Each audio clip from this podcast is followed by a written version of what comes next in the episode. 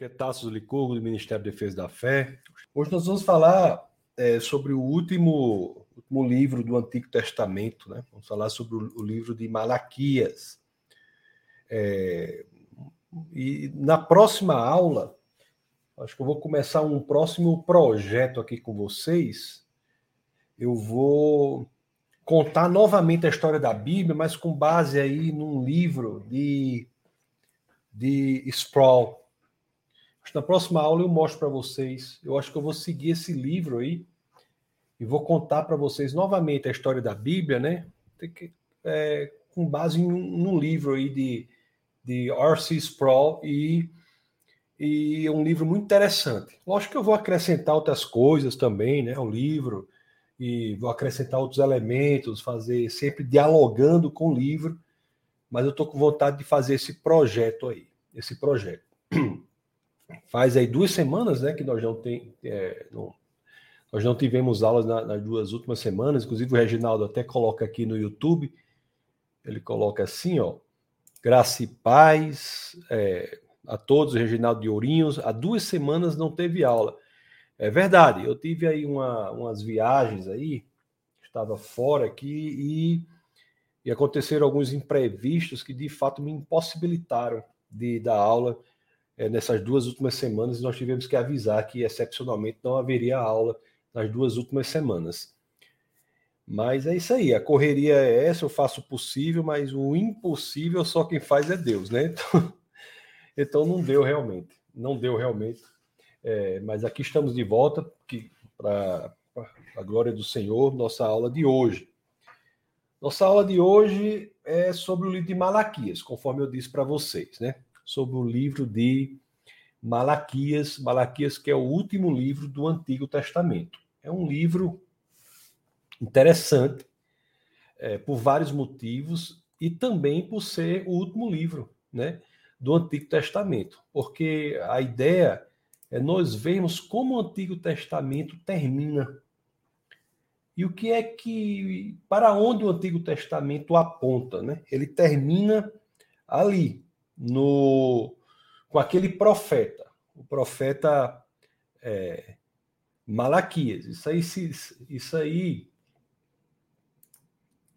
deixa eu ver aqui, isso aí se dá num, num momento aí que é, histórico em que nós temos Neemias, que ele está liderando aquela pequena comunidade de pessoas para voltarem, ah, para a comunidade voltar a Jerusalém, para reconstruir os muros da cidade.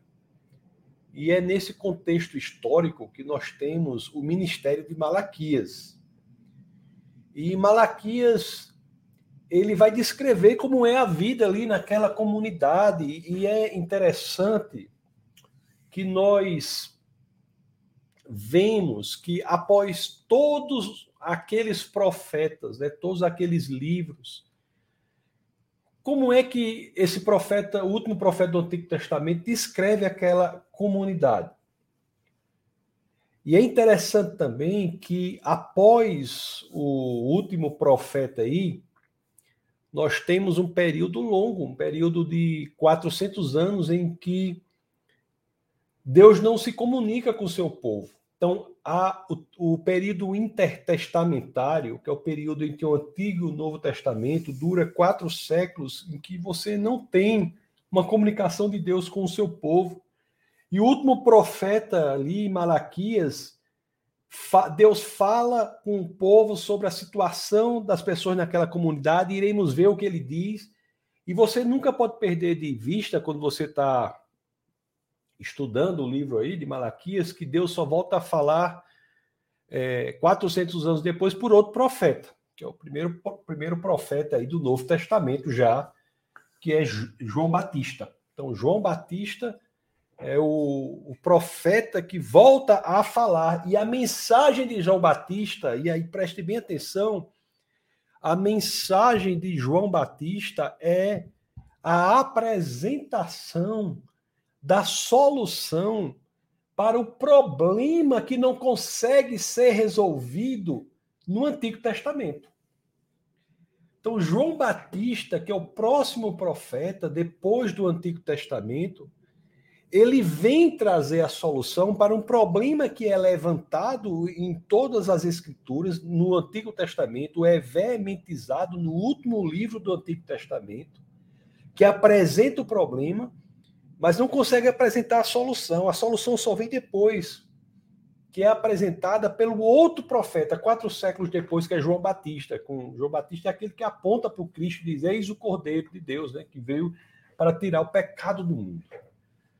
Então, é, é, nessa perspectiva que eu tenho a impressão que o livro de Malaquias é extremamente relevante para que nós tenhamos uma ideia do que o, a comunidade no Antigo Testamento encontrou como resposta a um problema que vem, sido, é, vem sendo colocado desde o início da humanidade. Então, isso daqui é muito é, relevante, muito relevante.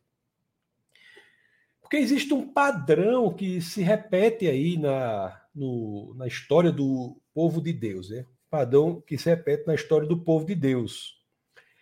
É o que Deus ele profere uma assertiva de amor pela humanidade, mas a humanidade tem dificuldade em abrir o seu coração para que esse amor se aperfeiçoe na, na vida da, de cada um. Então, o livro de Malaquias é exatamente esta expressão, esta expressão. O é Deus, nós vamos ver como esse, o livro começa. O livro começa de Deus dizendo assim para a humanidade: Eu sempre os amei. Eu sempre os amei. Nós vamos ver já já o livro de Malaquias, mas eu estou adiantando. Você vê logo no início, Deus diz assim: Eu sempre os amei, eu sempre os amei. E após isso, nós vamos ver o livro, e o que existe é uma grande discussão entre a humanidade e o próprio Deus. Vamos lá, abra aí, por favor. Você que está no YouTube, no Facebook, eu vou ver se eu apresento aqui, mostro aqui para você o livro. Se você está no Instagram, você pega a sua Bíblia aí. Enquanto eu vou aqui pegando o livro, você deixa o like aí, se assim você achar interessante, né, curta, se inscreva no canal Defesa da Fé.tv, no Instagram, arroba Tassos Licurgo, e também tem o arroba Defesa da Fé. Então vamos lá abrir o livro de Malaquias. Olha o que, como é que começa aqui no capítulo 1, no verso 2. Você está vendo aqui? Eu sempre os amei, diz o Senhor. Eu sempre os amei, diz o Senhor. E é interessante que a resposta a isso aqui é uma resposta de contestação diante da expressão de amor de Deus. Você olha como diz, ó, eu sempre os amei, diz o Senhor. Aí continua, né, o povo, mas vocês perguntam, de que maneira nos amaste? De que maneira nos amaste? é uma predisposição da criação de um conflito entre a humanidade e Deus a partir de uma expressão de amor de Deus. E Deus demonstra aqui que o que ele tem feito é isso.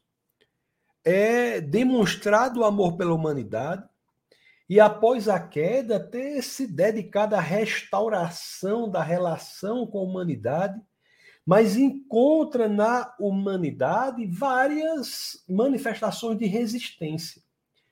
E o livro de Malaquias apresenta Deus trazendo à tona as questões principais que foram causa da quebra do relacionamento do homem com Deus. É como se fosse uma e é, né, uma técnica de reconciliação em que você está trazendo as causas do rompimento para que essas causas possam ser discutidas e superadas. É isso que Deus faz aqui. É isso que Deus faz aqui. E dizer: olha, humanidade, traga as razões pelas quais há essa resistência ao meu amor, e nós iremos discutir isso abertamente, de forma honesta para saber o saber como podemos superar isso. E é interessante que Deus vai apresentar esses problemas, né? Deus apresenta problemas, inclusive, em relação aos sacerdotes. Deus apresenta isso. Lá no, no capítulo 1, no verso 6, se você puder abrir. Olha, o próprio título do capítulo 1 do verso 6, deixa eu colocar para vocês que estão acompanhando pelo Facebook ou pelo YouTube, diz assim: ó, a rejeição dos sacrifícios impuros. Então, Deus, ele já coloca isso. Você lê o verso 6 é assim, ó, o filho honra seu pai, o servo o seu senhor. Se eu sou pai, onde está a honra que me é devida? Onde está a honra que me é devida? Então você vê que Deus começa a apresentar os, as causas desta dificuldade de relacionamento com a humanidade.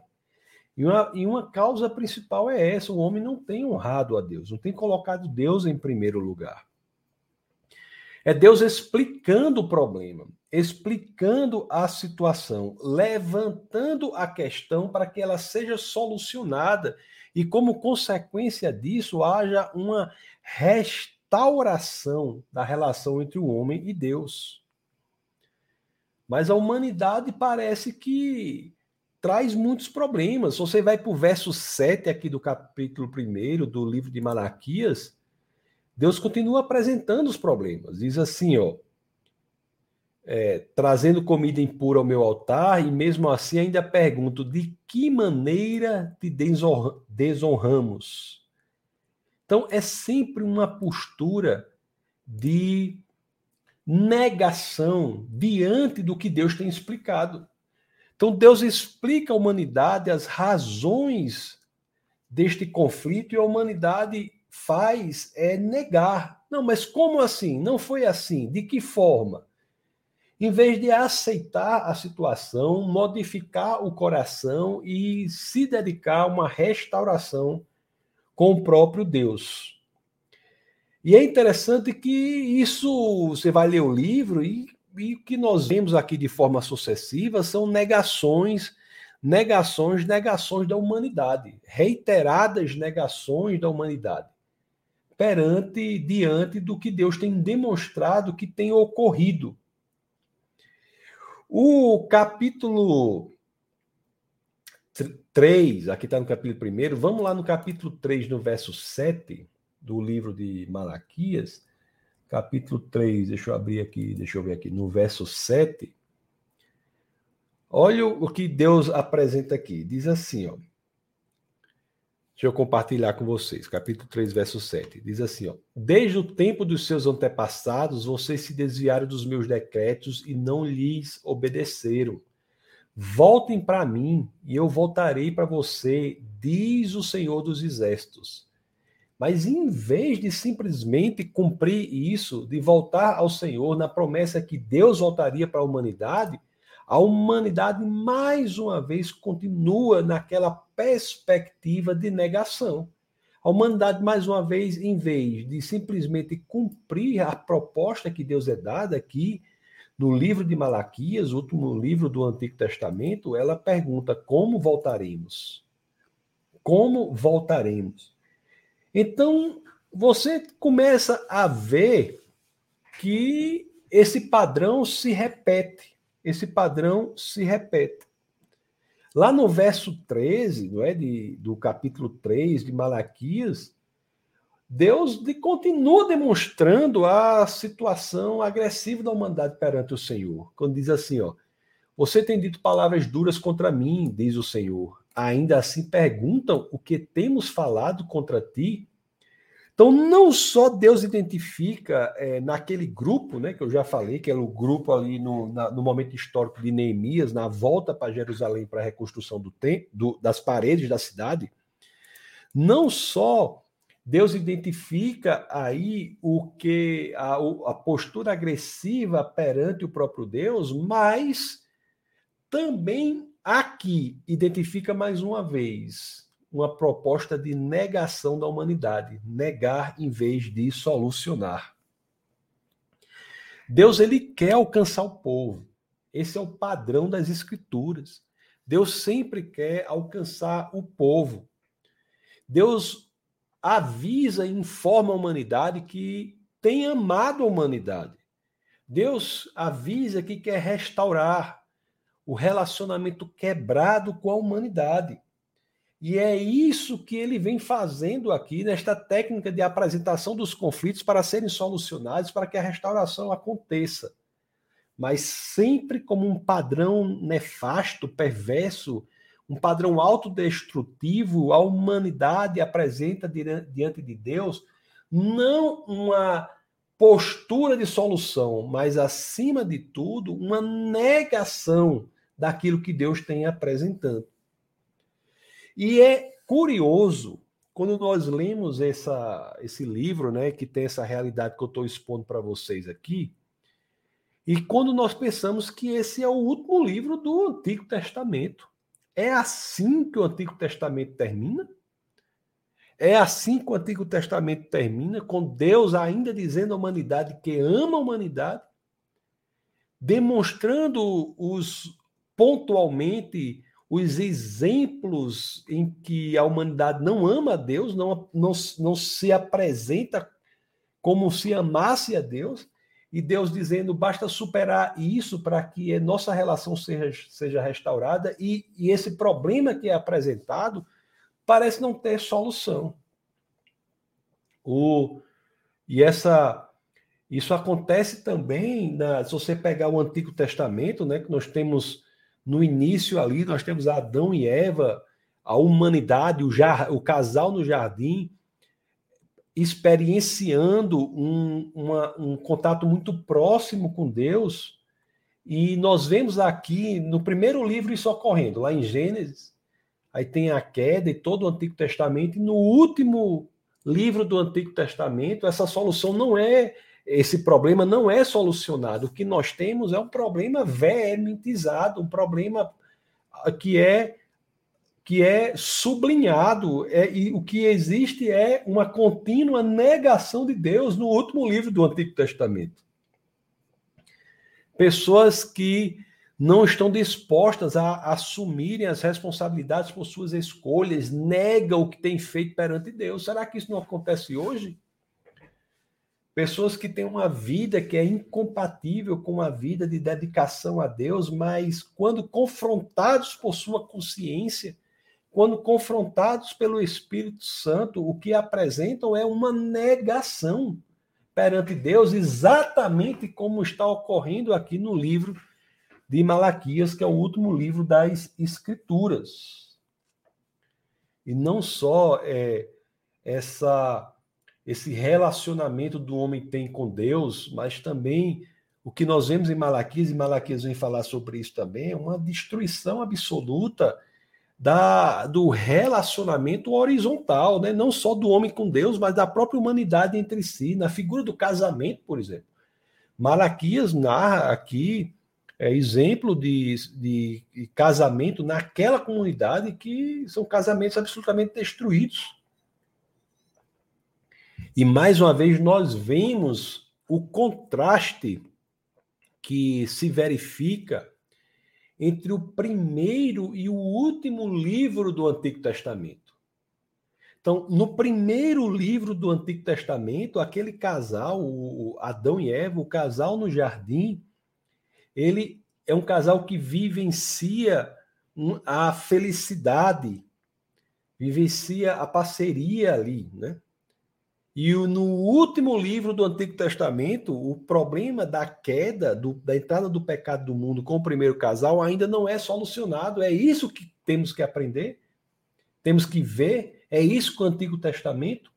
Onde é que está a solução para esse problema que é levantado? Lá no capítulo 2 de Malaquias, se nós formos ler os, os versos 14 a 14, 15, 16, as escrituras dizem assim. Olha como é que está a situação do casamento ali. Deixa eu compartilhar com vocês aqui. Diz assim, ó. E vocês ainda perguntam por quê? É porque o Senhor é testemunho entre você e a mulher da sua mocidade, pois você não cumpriu a sua promessa de fidelidade, embora ela fosse a sua companheira, a mulher do seu acordo matrimonial. Não foi o Senhor que os fez um só em corpo e em espírito ele lhes pertence. E por que um só? Porque ele desejava uma descendência consagrada. Portanto, tenha cuidado, ninguém seja infiel à mulher da sua mocidade. E o 16 diz assim: Eu odeio o divórcio, diz o Senhor, o Deus de Israel, e também odeio o homem que se cobre de violência, como se cobre de roupas, diz o Senhor dos Exércitos. Por isso, tenham um bom senso, não sejam infiéis então, você vê aqui no livro de Malaquias que Deus ele descreve aquela realidade como uma realidade de destruição da própria, do próprio matrimônio, né? a realidade de família, aquela comunidade liderada por Neemias que volta para a construção das paredes de Jerusalém, é uma comunidade destruída internamente. E como assim? O último livro do Antigo Testamento. E os casamentos estavam se esfacelando, esfacelando. E isso era um problema, não é? Isso era um problema. Então, essa é, isso é muito relevante, é isso que eu quero dizer na aula de hoje, porque um livro como esse, que mostra essa situação, não por acaso ele está, ele é o último livro do Antigo Testamento. Não é, não é por acaso. Não por acaso é, as escrituras demonstram que toda a religiosidade do Antigo Testamento ela é absolutamente sem nenhuma capacidade, ela é absolutamente incapaz de solucionar o problema que é levantado pelas, pelas escrituras. O problema da separação, da alienação do homem com Deus, o problema de uma vida cheia de propósito, não é solucionado nesta comunidade no Antigo Testamento no Antigo Testamento. E isso é muito relevante, né? Porque a história do Antigo Testamento, o Antigo Testamento, é, os, os, todos os livros, os 39 livros do, do Antigo Testamento, são livros importantíssimos, como nós temos visto aqui, porque eles apontam para a solução, que não está no Antigo Testamento. A solução que a pessoa de Jesus de Nazaré inaugura o Novo Testamento, mas tudo no Antigo Testamento aponta para Jesus Cristo. E é curioso como esse último livro do Antigo Testamento ele, ele coloca é, luzes sobre os problemas da humanidade. Ele mostra, se você vai ver, a história do Antigo Testamento, a história de um casal que está em alegria. No livro de Gênesis, o primeiro casal no jardim. Quando vamos ver os casais no livro de Malaquias, ele está, está, está derramando lágrimas. Está derramando lágrimas. Então, se nós temos que buscar a esperança, se há um propósito que apresenta, que se apresenta para nós, é porque Deus promete a solução. O livro de, Mara, de Malaquias é uma expressão clara de que esta solução não é encontrada nos 39 livros do Antigo Testamento. Essa solução está fora do Antigo Testamento, embora para ela a solução todo o Antigo Testamento aponte, inclusive o livro de Malaquias. Inclusive o livro de Malaquias. O livro de Malaquias veementiza o problema da alienação do homem diante de Deus. Veementiza o problema da impossibilidade de uma vida plena e feliz do homem sem Deus ser um verdadeiro Deus sem a vinda de Cristo. Ele vermentiza o problema da dureza do coração da humanidade. E aquela situação problemática que, le que lemos no começo do Antigo Testamento, decorrente da queda, do ingresso do pecado do mundo, essa situação ainda continua sem resposta no último livro do Antigo Testamento. E e nós temos que ter a solução. Onde é que está a solução? Uma vez alguém disse uma coisa assim muito curiosa, que diz assim: quando lemos o Antigo Testamento sem entendermos, porque nós temos que entender que o Antigo Testamento não traz a última palavra. Essa dificuldade de alguns, existem alguns que acham que o Antigo Testamento traz a última palavra. O Antigo Testamento aponta para a solução que é Jesus Cristo. Todo o Antigo Testamento aponta para Cristo. Mas ele por si só não traz a solução. ele não diz a última palavra. A palavra final não está no Antigo Testamento. A palavra final está para onde o Antigo Testamento aponta. Para onde o Antigo Testamento aponta. Então a promessa que é feita ali vai aparecer. E é interessante que é, nós vemos aqui essa comunidade, né, conforme eu já disse algumas vezes, que volta para reconstruir os muros da cidade de Jerusalém.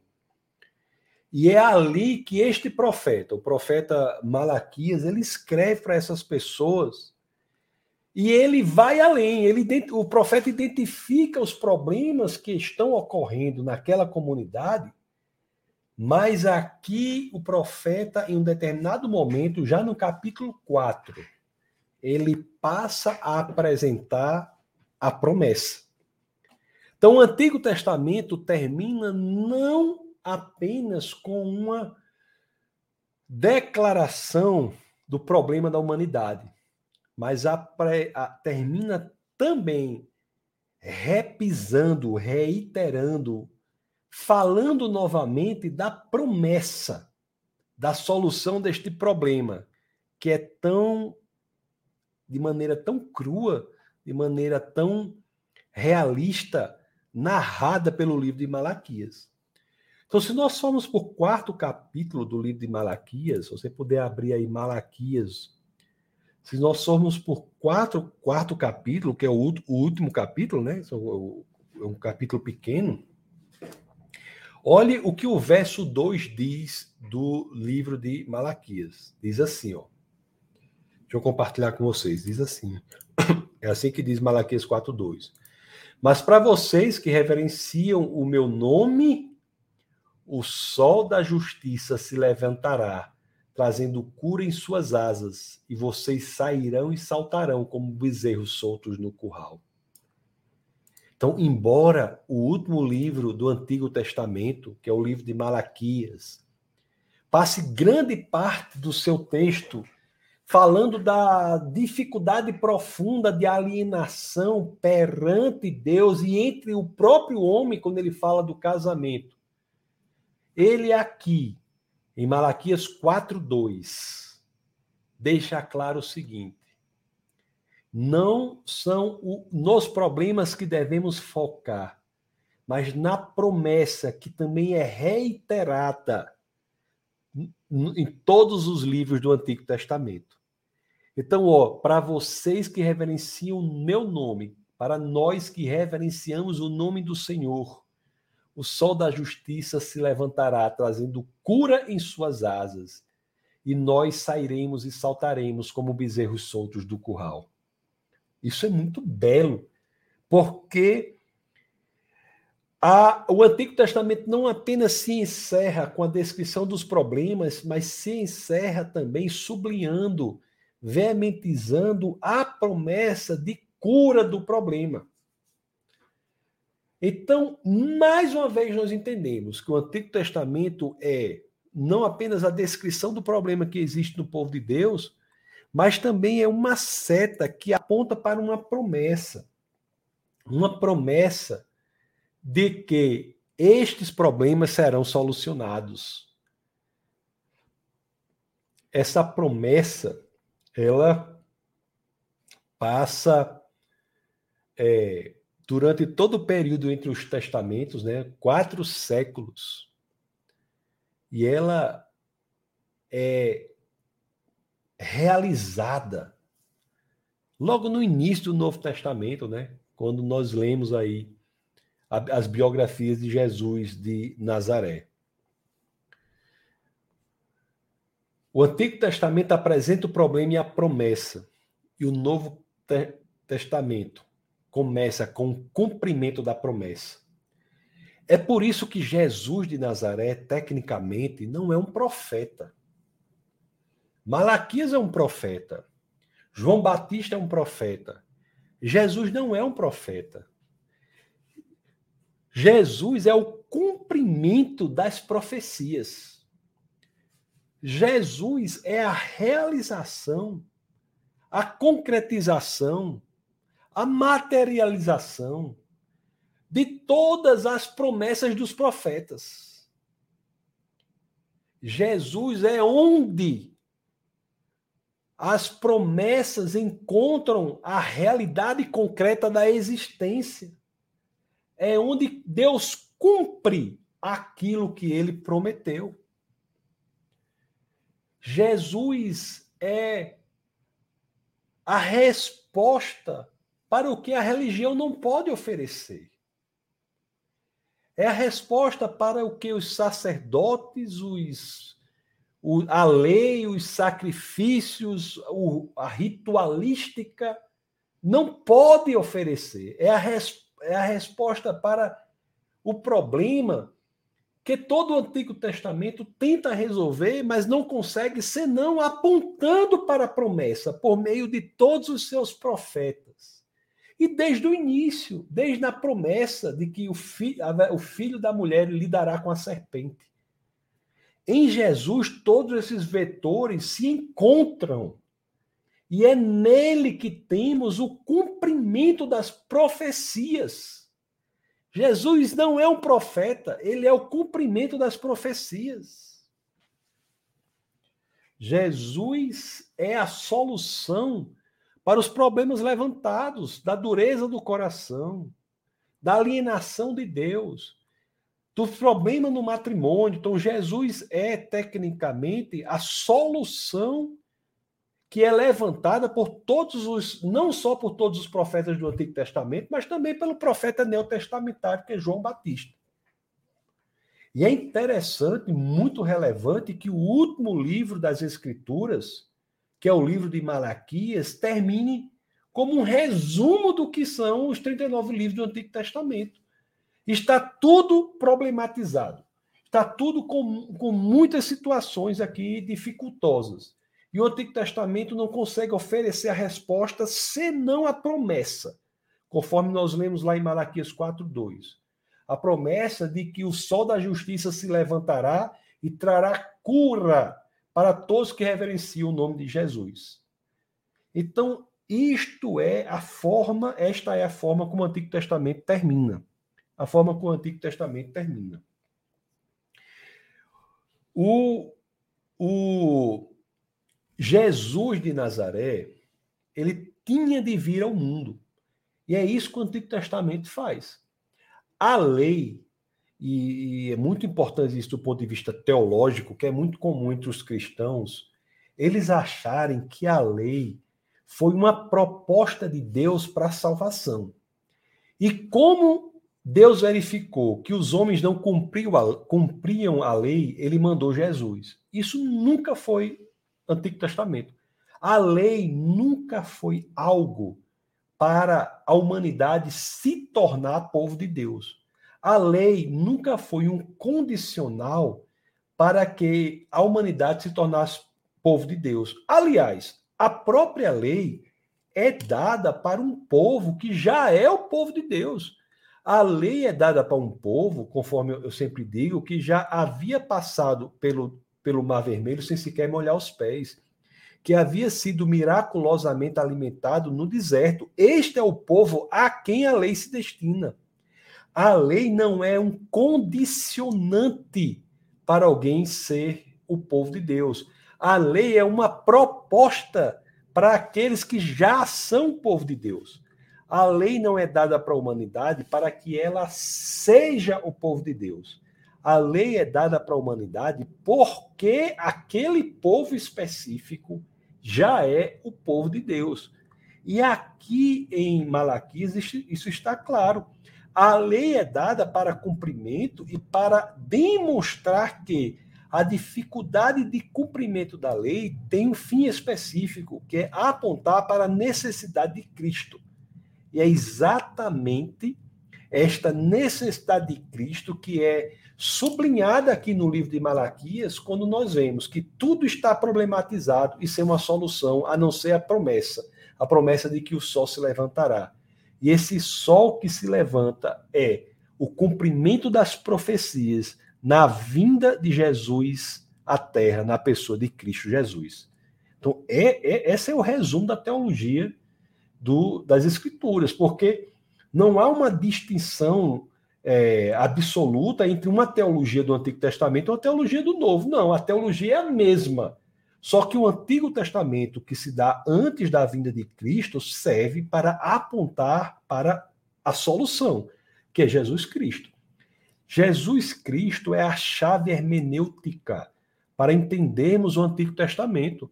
Se nós não entendermos que Jesus Cristo é a razão de ser, ou para onde todo o Antigo Testamento aponta, nós leremos o Antigo Testamento sem a chave hermenêutica, sem a possibilidade de interpretar corretamente o Antigo Testamento.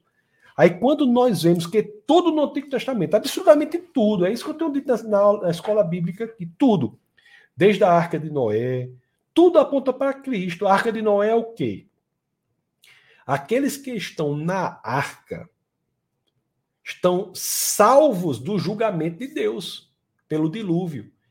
Aqueles que estão na arca, a arca só tem uma entrada. Aqueles que estão ali estão salvos do julgamento de Deus. É a mesma mensagem de hoje. Aqueles que estão em Cristo, e é engraçado que o apóstolo Paulo usa essa forma em Cristo, da mesma forma que falamos na arca, né? Então a preposição em serve para a arca e serve para Cristo. Então aqueles que estão em Cristo estão a salvos do julgamento de Deus. Então a arca aponta aponta para Cristo. Tudo aponta para Cristo. O livro de Malaquias aponta para Cristo. Todo o Antigo Testamento aponta para Cristo. Cristo é a solução. Cristo é a solução ele veio, o Antigo Testamento, no final das contas, é uma exemplificação de que Jesus tinha de ver o mundo, tinha de vir ao mundo, porque só Jesus podia fazer o que nenhuma religião pode fazer. Só Jesus pode oferecer o que nenhuma religião pode oferecer nem mesmo o cristianismo. Não é o cristianismo que salva você, não é a igreja que salva você, não é o pastor que salva você. Quem salva você é o Deus encarnado, Jesus de Nazaré. Se nem o cristianismo pode oferecer o que Cristo pode lhe oferecer, quanto mais as outras religiões. O que Jesus pode oferecer é decorrente do, da sua constituição, porque ele é o Deus encarnado. Ele é o Deus encarnado. É o Deus encarnado. Bom, então nunca se esqueçam disso. A vinda de Jesus é a vinda de Jesus é o cumprimento das profecias de todos os profetas do Antigo Testamento. E Jesus é a chave para a nossa salvação. Não adianta, meu querido, eu tenho que ser bastante honesto com você. Você pode ficar orando 24 horas por dia, você pode ir para todos os cultos, culto da quarta, do domingo, da segunda. Você pode procurar culto todo dia. Se você faz tudo isso, mas não entregou o seu coração para Jesus, você não resolveu o problema. Jesus é a chave para solucionar o problema que é levantado pelo Antigo Testamento. Sem Cristo, não há a ponte que é estabelecida ou reestabelecida entre a humanidade e Deus. Cristo é a, o elemento de reconciliação com Deus. Não é a religião. Eu não sou contra a religião, pelo contrário. Eu não sou contra o cristianismo, não sou contra a igreja, eu sou pastor. A igreja é essencial para apontar para Cristo. A igreja não pode veementizar, sublinhar, colocar holofote sobre uma pessoa, sobre um pastor, sobre A, B, C, D. Não. Ninguém senão Cristo deve ser colocado em evidência, porque ele é a solução. Se se coloca em evidência qualquer pessoa que não seja Cristo, o que se está fazendo é patinando sobre os problemas que são levantados no Antigo Testamento. Da incapacidade da expressão da religiosidade de solucionar o problema da alienação de Deus. É Cristo, porque ele é a encarnação do próprio Deus. Ele que vem para solucionar esta separação do homem e Deus. É por isso que Cristo é a ponta entre o homem e Deus. Eu escrevi um. Engraçado que eu dei o título essa aula de Cristo é a ponte, né? Isso foi um texto que eu escrevi há tantos e tantos anos. Eu nem me lembro mais se o conteúdo assim, sabe? Mas assim, Cristo é a ponte, é interessante. Cristo não é apenas o mensageiro, ele é a própria mensagem. Cristo não é aquele que profere a verdade apenas, ele é a própria verdade. Cristo, é, em João 14,6, ele diz: Eu sou a verdade. Então, Cristo não é a mensagem, não é o mensageiro. Ele é, não é apenas o mensageiro, ele é a própria mensagem. Ele não é um carteiro, ele é a própria carta, ele é o conteúdo que se coloca a si próprio, próprio para que possamos alcançar a salvação do julgamento de Deus. Do julgamento de Deus. Então, o Antigo Testamento em, é, nada mais é do que uma demonstração dessa necessidade, meus queridos. A necessidade que nós temos de Jesus. Jesus veio ao mundo, é isso que a teologia nos diz, as escrituras nos dizem, ele veio ao mundo para resolver esse problema que é levantado pelo Antigo Testamento. Ele veio para morrer em sacrifício por nossos pecados e restabelecer essa ponte que foi causada pela separação da alienação entre a humanidade e o próprio Deus. Ele veio para abrir um caminho que não existia, que é o caminho da possibilidade do perdão dos pecados, como um pressuposto para a reconciliação do homem com Deus.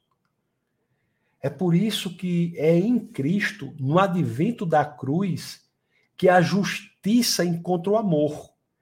A justiça de Deus do julgamento dos pecados encontra o amor, que é o próprio Deus pagando o preço que deveríamos pagar. Não há nada tão revolucionário escrito em nenhum livro da humanidade, seja religioso ou não, como a ideia de que a própria vítima clama para que o réu seja absolvido. Não existe nada tão revolucionário como a proposta do cristianismo. É a própria vítima clamando para que a pena seja colocada sobre ela e não sobre o réu. Você já pensou nisso? Isso é cristianismo. É a vítima que você vê no livro de Malaquias aqui, Deus apresentando o quanto ele tem sido agredido e é essa vítima que é Deus que vem na pessoa de Cristo clamando para que a pena seja arbitrada contra ele mesmo, Deus. Então, Deus ele sofre a penalidade do pecado para que nós pudéssemos ser salvos. Isto é um pensamento inimaginável, revolucionário, é um pensamento que nem as mentes mais férteis poderiam inventar. O cristianismo é impressionante demais para ser ficção. Tem que ser realidade. É por isso que C.S. Lewis diz: é o mito que se faz realidade. É a realidade presente, é a realidade gritante do ré, da vítima que clama para que a pena seja arbitrada contra ela, a vítima e não sobre o réu. A vítima que clama para que a pena seja arbitrada sobre ela, para que o réu encontre a salvação a eternidade ao lado de Deus. É por isso que o Antigo Testamento aponta para esta solução que só se encontra na pessoa de Cristo. Só se encontra na pessoa de Cristo. Bom, então, é, é lá e no Novo Testamento nós temos várias expressões disso. Na carta aos Gálatas, o apóstolo, e as pessoas já estão até colocando aqui na, nos comentários do YouTube, né? Tem vários, Patrícia colocou agora, de Romanos, etc. Mas se você for, depois eu vou ler na, daqui a pouco, mas se nós somos, por exemplo, ainda no apóstolo Paulo, se eu for para a carta é, do apóstolo Paulo aos Gálatas, no capítulo 3, no verso 13, as escrituras dizem assim, ó, ó, ó olhe, é, como as escrituras narram isso que eu acabei de falar para vocês. Diz assim, ó. Cristo nos redimiu da maldição da lei quando se tornou maldição em nosso lugar, pois está escrito: Maldito todo aquele que for pendurado no madeiro. Cristo se tornou maldição em nosso lugar. É ali, ele traz sobre si o julgamento de Deus. Julgamento de Deus. E na primeira epístola de São Pedro, a primeira de Pedro, no capítulo 2, no verso 24, as escrituras dizem assim, ó: Ele mesmo levou em seu corpo os nossos pecados sobre o madeiro, a fim de que morrêssemos para os pecados e vivêssemos para a justiça. Por suas feridas vocês foram curados.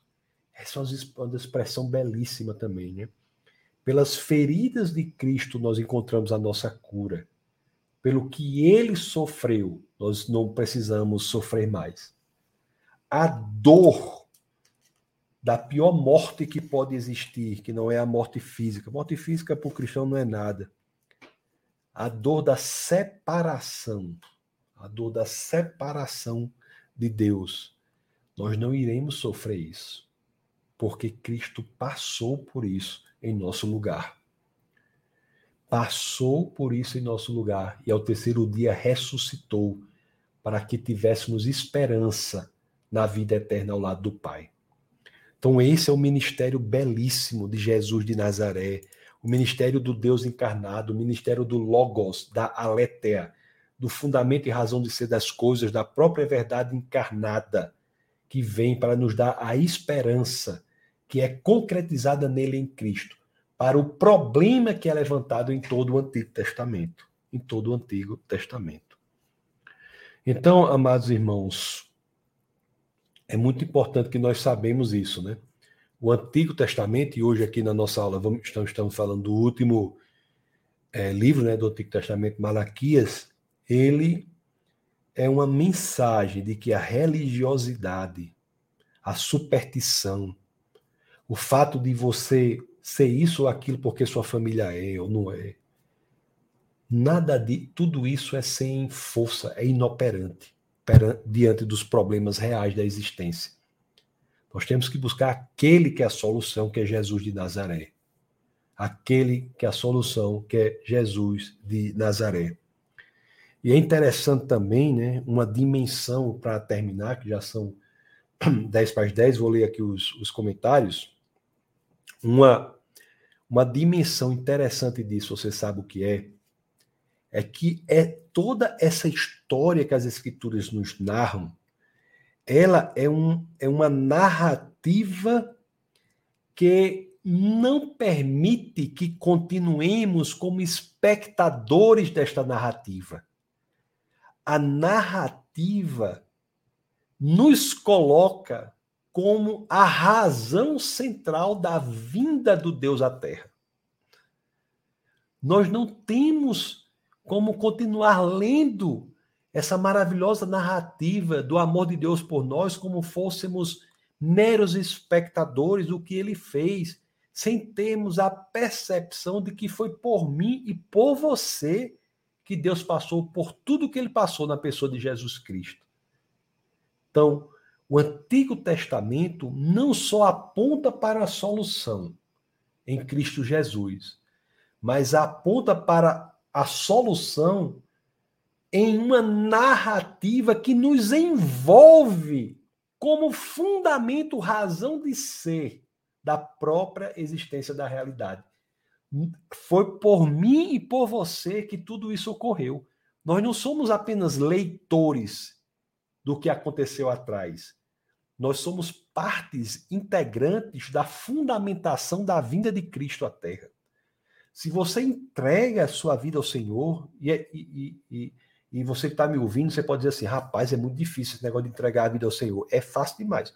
É você, não, não, não precisa fazer oração em grego, em hebraico, nem em latim, não precisa.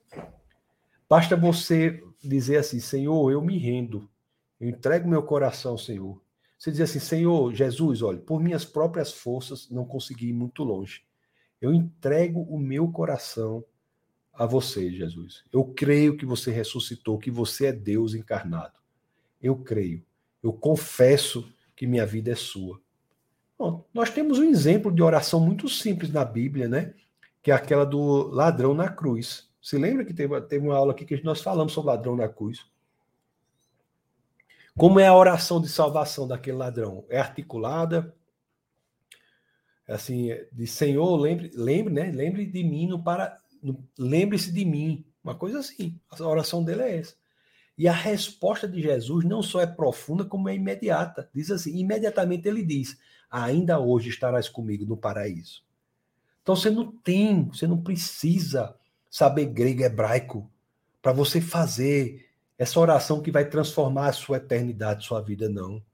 Você precisa de sinceridade de coração. Você precisa de rendição. Cristianismo é rendição. Entregar a vida a Cristo é render-se perante a expressão genuína da verdade que é Ele. Então, da forma que você está aí, você pode chegar e dizer assim, né? Ó, oh, Deus, eu me rendo. Eu me rendo. Eu não sei mal o que fazer, não. Eu tentei de tudo com meus braços. Eu vou para um canto, bato a cabeça, vou para outro, bato a cabeça.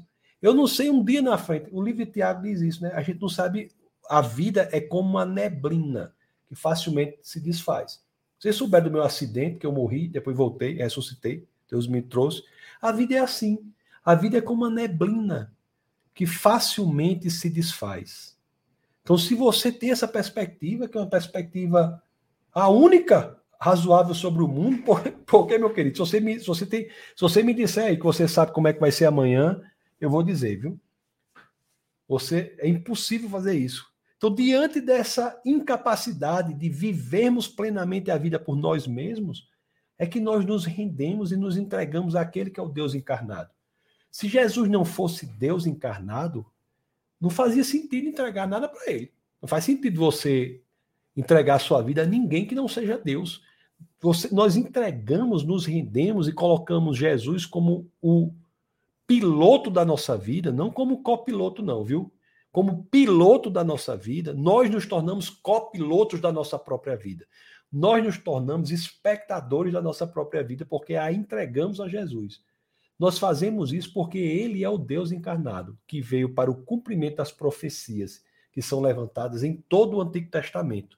E são condensadas, todas as promessas do Antigo Testamento são condensadas no primeiro no profeta neotestamentário, que é João Batista, quando ele diz, ele vê Jesus e diz: Olha ali, ó, aquele é eis o Cordeiro de Deus, né?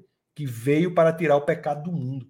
Este é o resumo de todo o Antigo Testamento. É a solução. Não resumo no sentido de que não é o resumo da realidade, mas é o resumo da solução para o problema que é levantado por todo o Antigo Testamento. Amém? Ok, meus queridos. Essa foi a aula de hoje. Vocês, espero que vocês tenham sido abençoados na, na, na exposição à palavra de Deus no livro de Malaquias. Vou já ler as, as perguntas aí. É, se você é inscrito no canal Defesa da Fé.tv, seja, né? Seja Defesa da Fé.tv. É, se inscreva no Instagram, arroba Tassos Licurgo. É se inscreva, não, é siga, né? Uma coisa assim, siga, né? O Instagram, arroba Tassos, é, Tassos Licurgo, e também o arroba Defesa da Fé. É, eu estou com a vontade, na próxima, na próxima aula, de é, fa falar sobre um livro que esse livro eu vou ler, né? Eu vou ler, eu estou com vontade de ler esse livro. Eu peço a Deus que me dê tempo para ler esse livro mas Deus vai dar. Eu vou ler esse livro aqui, é de R.C. Sproul. É, é, o livro é What is in the Bible? O que está na Bíblia? O que está na Bíblia? Eu, What is in the Bible?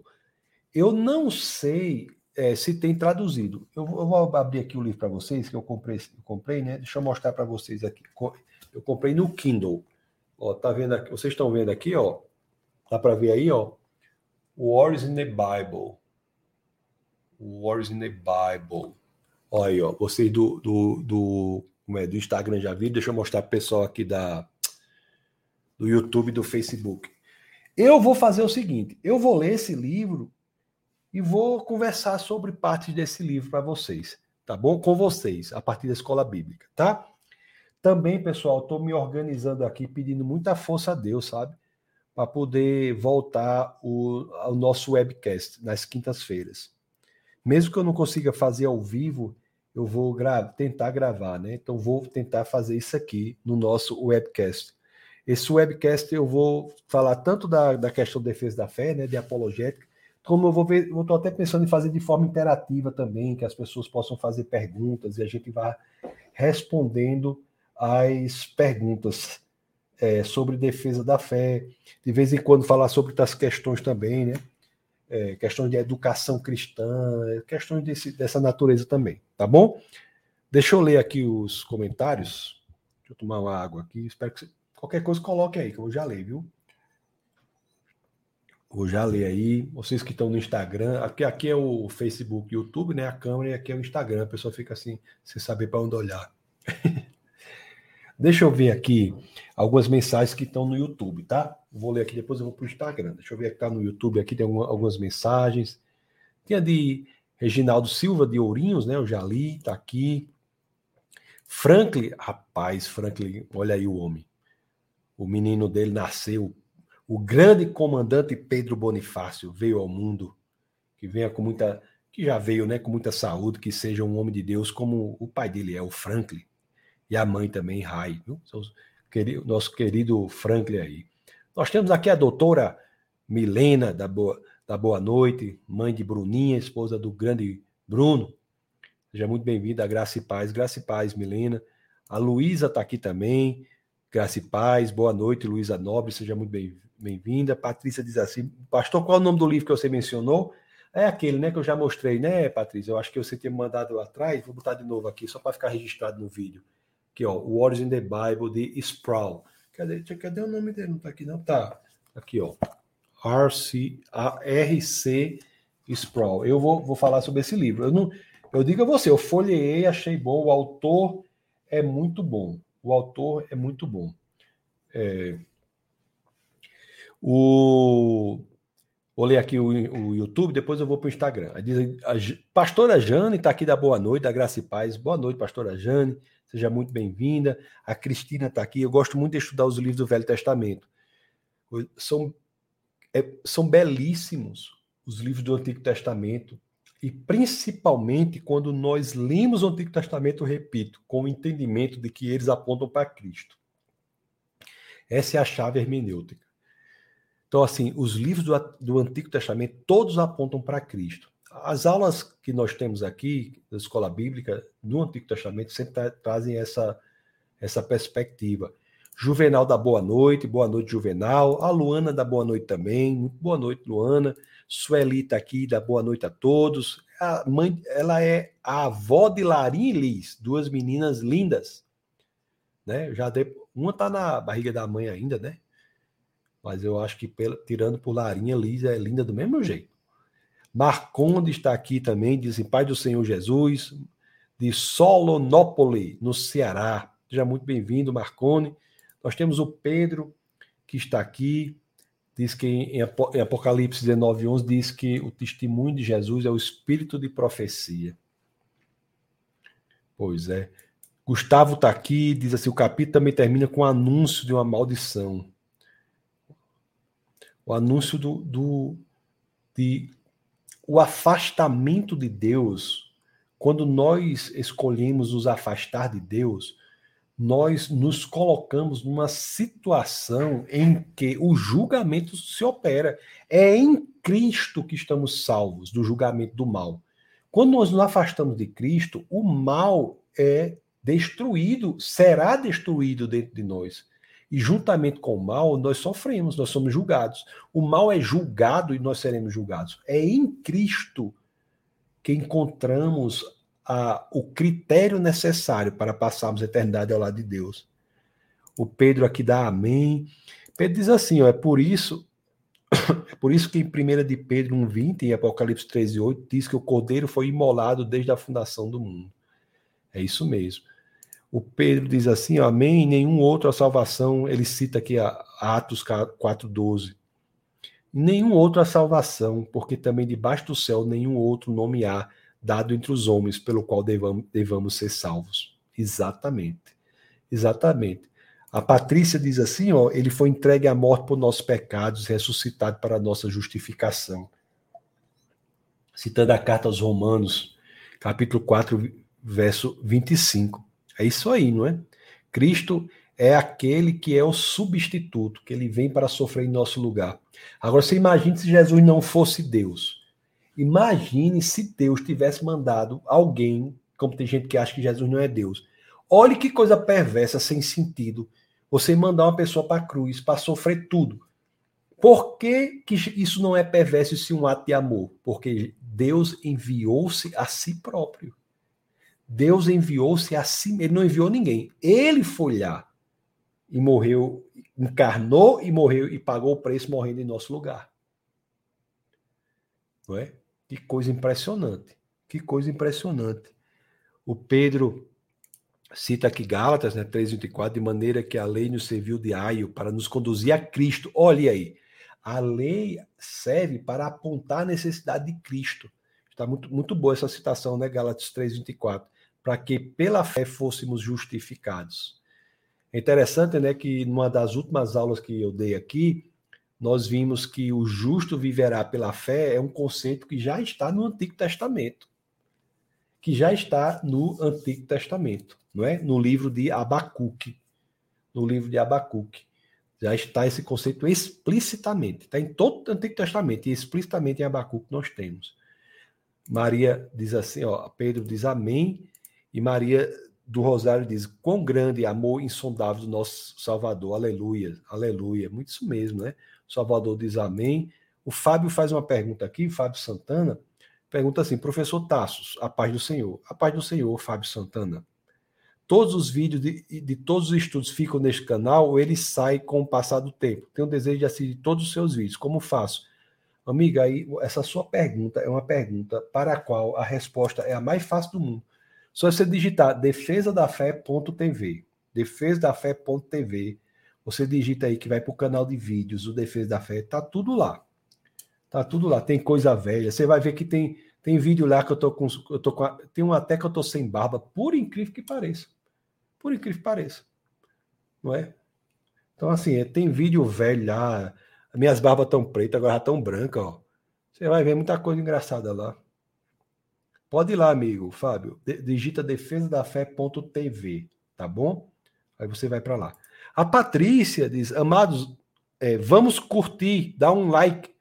Pois é, Patrícia, muito obrigado. Eu vou até, vou até repetir o que você está dizendo aí. Pessoal, dá o, como é, coloca o like aí, o joinha, né? Coloca o joinha. Esse like é bom, é, me disseram, para que é, quando a pessoa coloca muitos likes, aí o YouTube disponibiliza o vídeo para mais e mais gente, né? E é isso que todos nós queremos, né? Que mais pessoas sejam expostas à verdade do Evangelho. Então coloca aí, tá bom? O Pedro Giovanda, louvado seja Deus pela sua vida, Pastor Tasso, pelo livramento que o Senhor passou. Amém. Realmente foi uma, uma situação muito impressionante, né? Que, que eu morri, voltei, mas morrer para o cristão não é ruim, não. Eu já expliquei aqui uma vez. Foi uma, uma experiência muito boa na realidade, viu? Pense numa coisa boa, já não tinha medo de morrer agora que eu não tenho mesmo. Olhe, se você é cristão verdadeiramente, se você entregou sua vida a Cristo, a morte não tem poder sobre você. E o que eu disse naquele momento, vou repetir aqui, né? Porque eu passei lá aquele tempo todo, lá foram 35, né? 35 é, segundos levando a corrente elétrica. 35 segundos de parada cardíaca, tudo. Aí eu, eu, que eu disse na época, eu dizia aqui, se eu tivesse, não tivesse voltado, né, que eu morri, aí foi uma, foi uma sensação muito boa de paz, tranquilidade, uma coisa maravilhosa, mas depois eu voltei. Aí, se eu, se eu não tivesse, é, se eu não tivesse voltado, se tivesse morrido mesmo, não tivesse voltado, aí o povo ia dizer o quê? Olha só como, é, como isso é impressionante. O povo ia dizer assim, ó, mas rapaz, você viu o pastor Tassos, né? Prega a palavra de Deus, é isso, é aquilo. Que Deus é esse? Deixou o homem morrer frito. O homem morreu todo queimado, com a eletricidade, 35 segundos agarrado aos ferros, levando corrente elétrica, não sei o quê. Ia dizer tanta coisa, quando na realidade eu estava numa tranquilidade, numa paz. Eu uso tranquilidade e paz aqui porque eu não tenho outras palavras para descrever o estado que eu estava.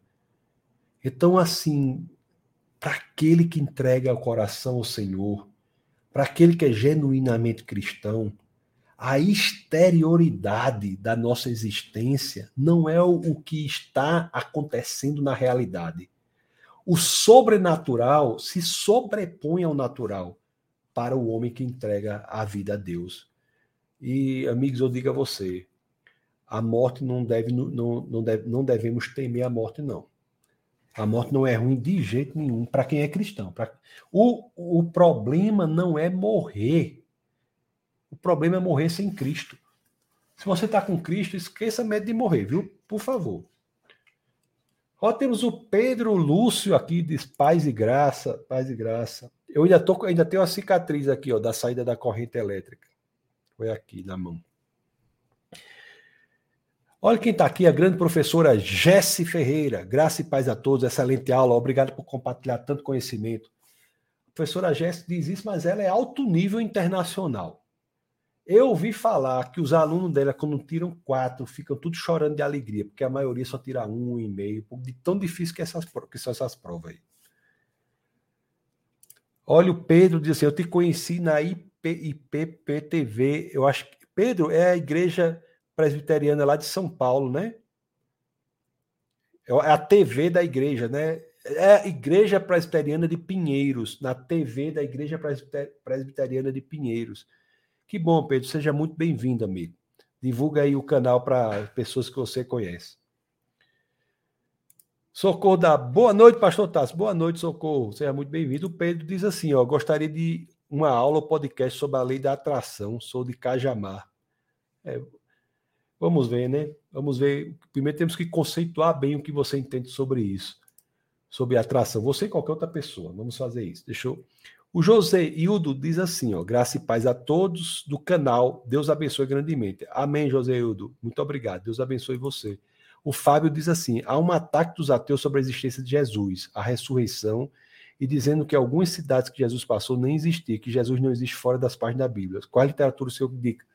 Fábio, se você pegar o imperador da época em que Jesus viveu, que é Tibério César, e você pegar as fontes literárias não cristãs, você vai ter mais fontes falando sobre a existência de Jesus do que sobre a existência do imperador da época. Então, nós temos dez fontes não cristãs antigas falando sobre a existência de Jesus e nove falando sobre a existência de Tibério César. Se você for levar, considerar fontes cristãs, que não tem nenhum problema ser cristão, né? Eu só tiro o fato de ser cristão porque o povo critica isso. Mas não tem nenhum problema. Se você trouxer para fontes cristãs, esse número chega a 40 falando da existência de Jesus e 10 falando da existência de, do imperador Tibério César. Então, assim, a existência de Jesus é algo que você criticar a existência de Jesus é algo louco. Até porque, se Jesus não existiu, meu querido, o milagre foi ainda maior. Porque Jesus existindo, Deus fez a transformação que fez na existência e na humanidade. Você imagine a existência, essa transformação feita por Jesus não tendo existido. Olha, vários livros atestam a existência de Jesus, é inclusive o Corão. O Corão, que é o livro sagrado muçulmano, fala do nascimento virginal de Jesus. O Corão fala que Jesus é um profeta, né? Eu já disse para vocês que Jesus não é um profeta, é o cumprimento das profecias. Mas o Corão diz que Jesus é um profeta e, e entre todos os profetas aos quais o Corão se refere, Jesus, segundo o Corão, é o único profeta sem pecados, o único profeta imaculado. Então, existem inúmeras, é, inúmeras, inúmeras fontes sobre a existência de Jesus, Fábio. No Café Consciência, que é um evento apologético que nós fazemos, existe uma aula que se chama Jesus entre outros deuses, porque que Jesus é verdadeiramente o, o Deus único, é o Deus verdadeiro. Por quê? Quais são as evidências que temos para isso? Um perfil chamado aí, um cara aí, Diz: Aprendi muito com você, doutor Tassos. Tive um debate na escola sobre a existência de Deus e me saí muito bem. Parabéns, meu amigo. Pena que eu imagino seu nome não seja um cara aí, né? Que como tá aqui, mas parabéns, viu? E você já sabe disso, só falando para os demais, quando nós debatemos a existência de Deus, nós temos que ter em mente que nós não queremos destruir né, o adversário. Nós queremos simplesmente apresentar as evidências do porquê nós cremos. A maneira de você apresentar as evidências da crença em Jesus estão lá na primeira de Pedro 3,16. A primeira de Pedro 3,15 fala da necessidade de você saber a razão da sua fé. E a primeira de, e, o, e o verso subsequente, que é, de, que é 3,16, fala que é, você deve apresentar essas razões com moderação, com respeito, com equilíbrio. Então a gente não pode virar uns, uns, uns metra... é, é? aquele povo com a metralhadora no Facebook, no Instagram, querendo destruir o povo, não. A gente tem que, com moderação, respeito, equilíbrio, mostrar o porquê da nossa fé.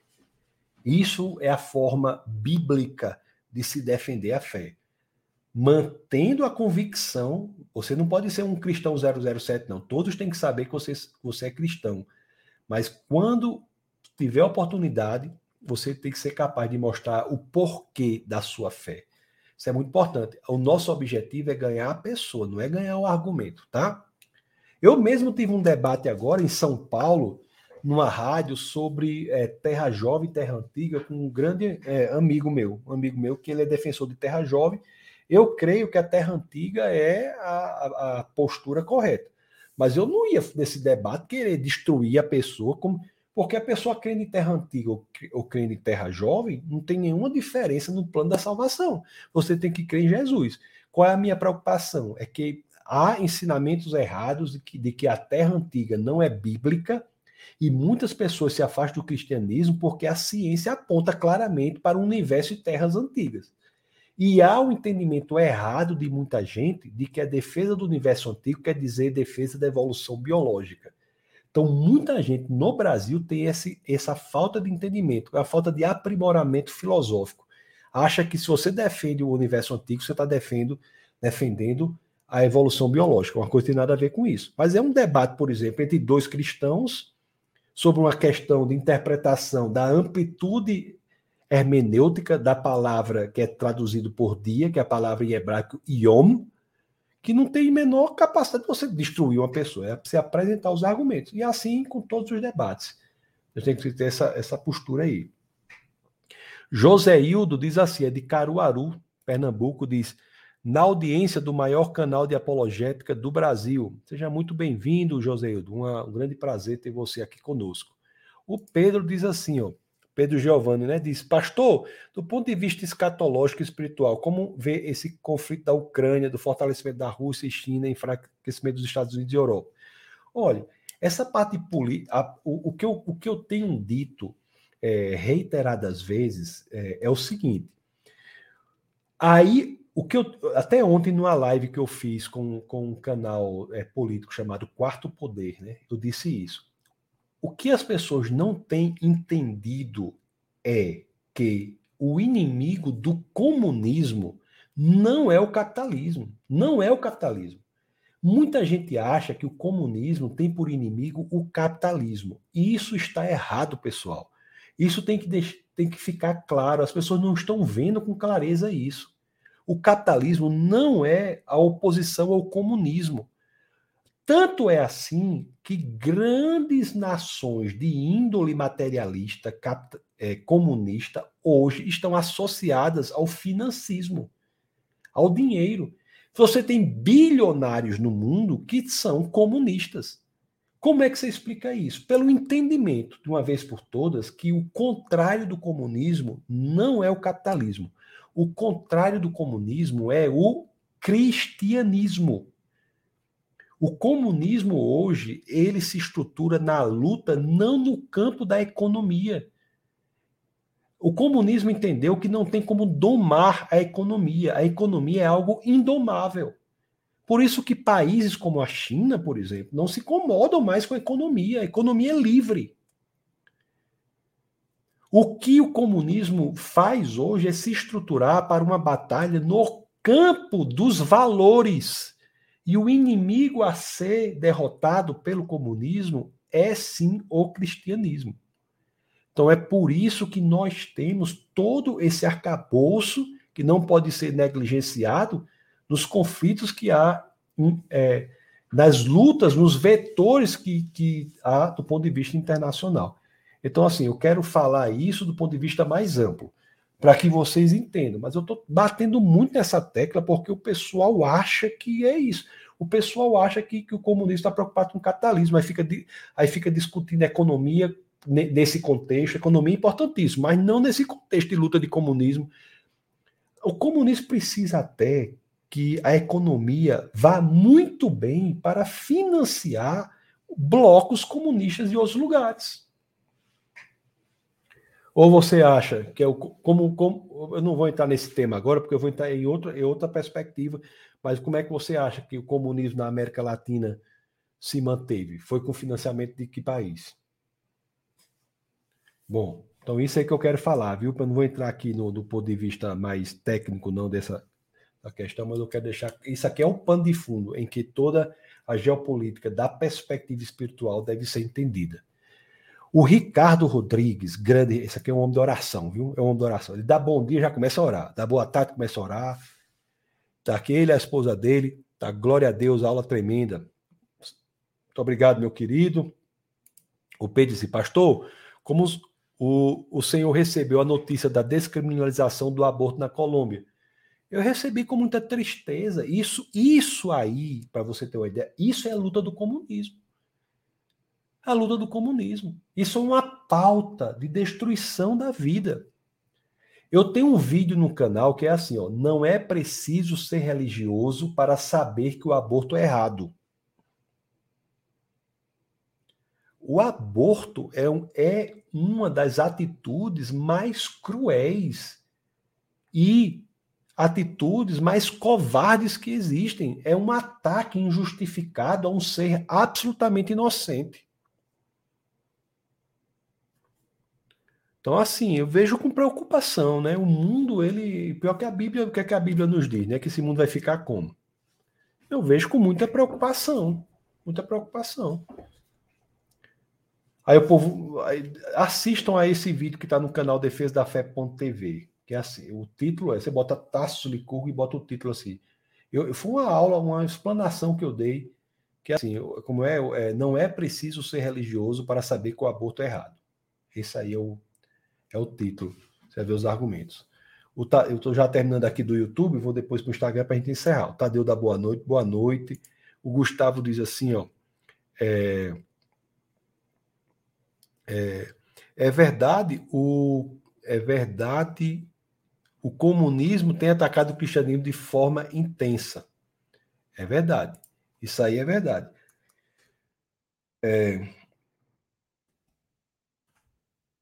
O, o, o comunismo tem por é, inimigo hoje o cristianismo. Isso aí fique bastante claro. O pastor Rony diz assim, ó. Por que o nosso presidente disse que é um aliado de um país que é comunista? Isso aí, meu querido, eu não sei lhe dizer porque ele disse isso, não. Não sei, ele disse isso, que é um aliado de um país que é comunista. O, ah, o Brasil é aliado de vários países, né? Deve ter sido por conta disso. O Tadeu diz assim: Gostaria de saber em que aspecto o livro de Ludwig Feuerbach, é, a essência do cristiano, pode contribuir para minha fé. Bom, o, ele é um, o, um filósofo, né? É, que é vinculado a, a Karl Marx, o pensamento dele é vinculado ao pensamento de Marx.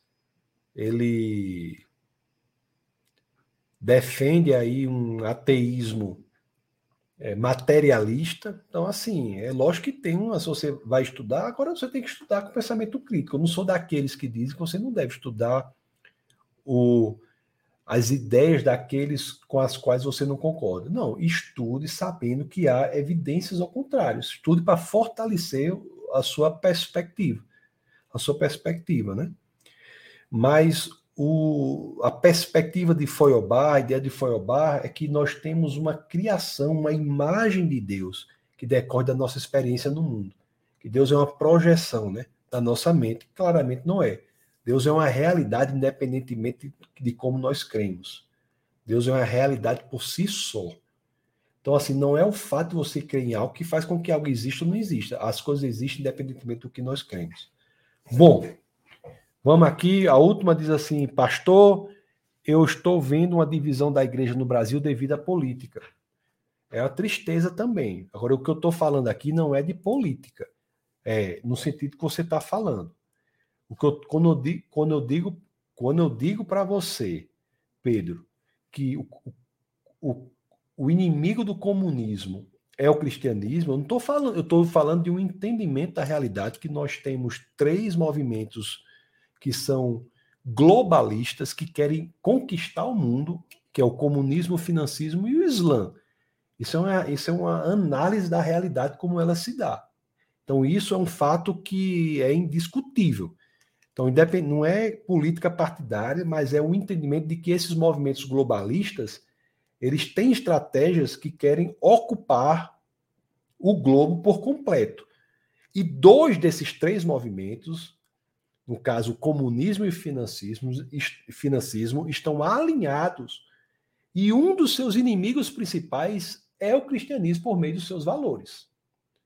Então, esse e, e o grande problema é que pessoas que são cristãs acham que o inimigo do comunismo é o capitalismo. Não é o inimigo do comunismo, é o cristianismo. Por exemplo, uma pessoa, e eu digo isso claramente, entendo, uma pessoa não pode ser cristã e ser marxista. Ou se ela é, é porque ela não entende o que é um ou o que é o outro.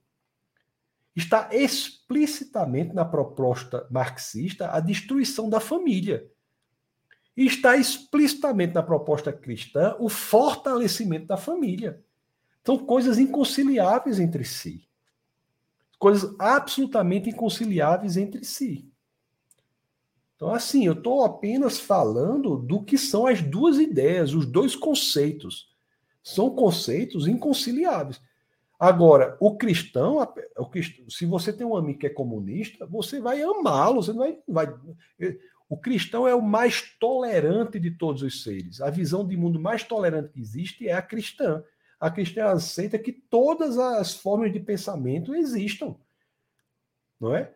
A salvação não se dá pela força, se dá pelo convencimento. Agora eu não posso dizer, agora se uma pessoa disser, eu sou marxista e sou cristã, é porque ela não sabe o que é um ou outro. Não tem o conhecimento da estrutura intelectual por trás de um ou outro. Isso é bem claro. Bom, pessoal, vou terminar aqui no YouTube, Facebook, ler alguma coisa do Instagram aqui. O o Tadeu dá obrigado, pastor, obrigado. O pastor Rony diz: Paulo disse que nossa vida só, só disse que se nossa vida só, só fosse essa, seríamos mais felizes dos homens. Paulo, na, na, carta aos Filipenses, no capítulo 1, no verso 21, diz assim, né? Viver é Cristo, morrer é lucro. Amém? Vocês do YouTube, vocês do Facebook, muito obrigado. Vou me despedir de vocês para depois despedir aqui do pessoal do Instagram, arroba Tassos Licurgo. Sejam é, próxima terça-feira, né? Se assim aprover o Senhor, estaremos novamente aqui. E tentarei, é, vou me organizar e orar a Deus para que abra a possibilidade da gente voltar com o nosso webcast, que será mais, eu quero fazer mais dinâmico, desses bate-papos. A gente pode bater papo sobre questões de ciência, política, tudo da perspectiva cristã também. Do, política não partidária, política no sentido mais amplo. Ok? Então, muito obrigado a todos, que Deus abençoe é, poderosamente. Deixa eu me despedir aqui de vocês. É, compartilhe o vídeo, né? Aquelas coisas, tudo que o povo fala aí, já estão sabendo aí. Faça aí. Deus abençoe vocês, do, do YouTube do Facebook. E até a próxima. Essa foi uma produção do Ministério Internacional Defesa da Fé. Um ministério comprometido em amar as pessoas, abraçar a verdade e glorificar a Deus. Para saber mais sobre o que fazemos, acesse defesadafé.org.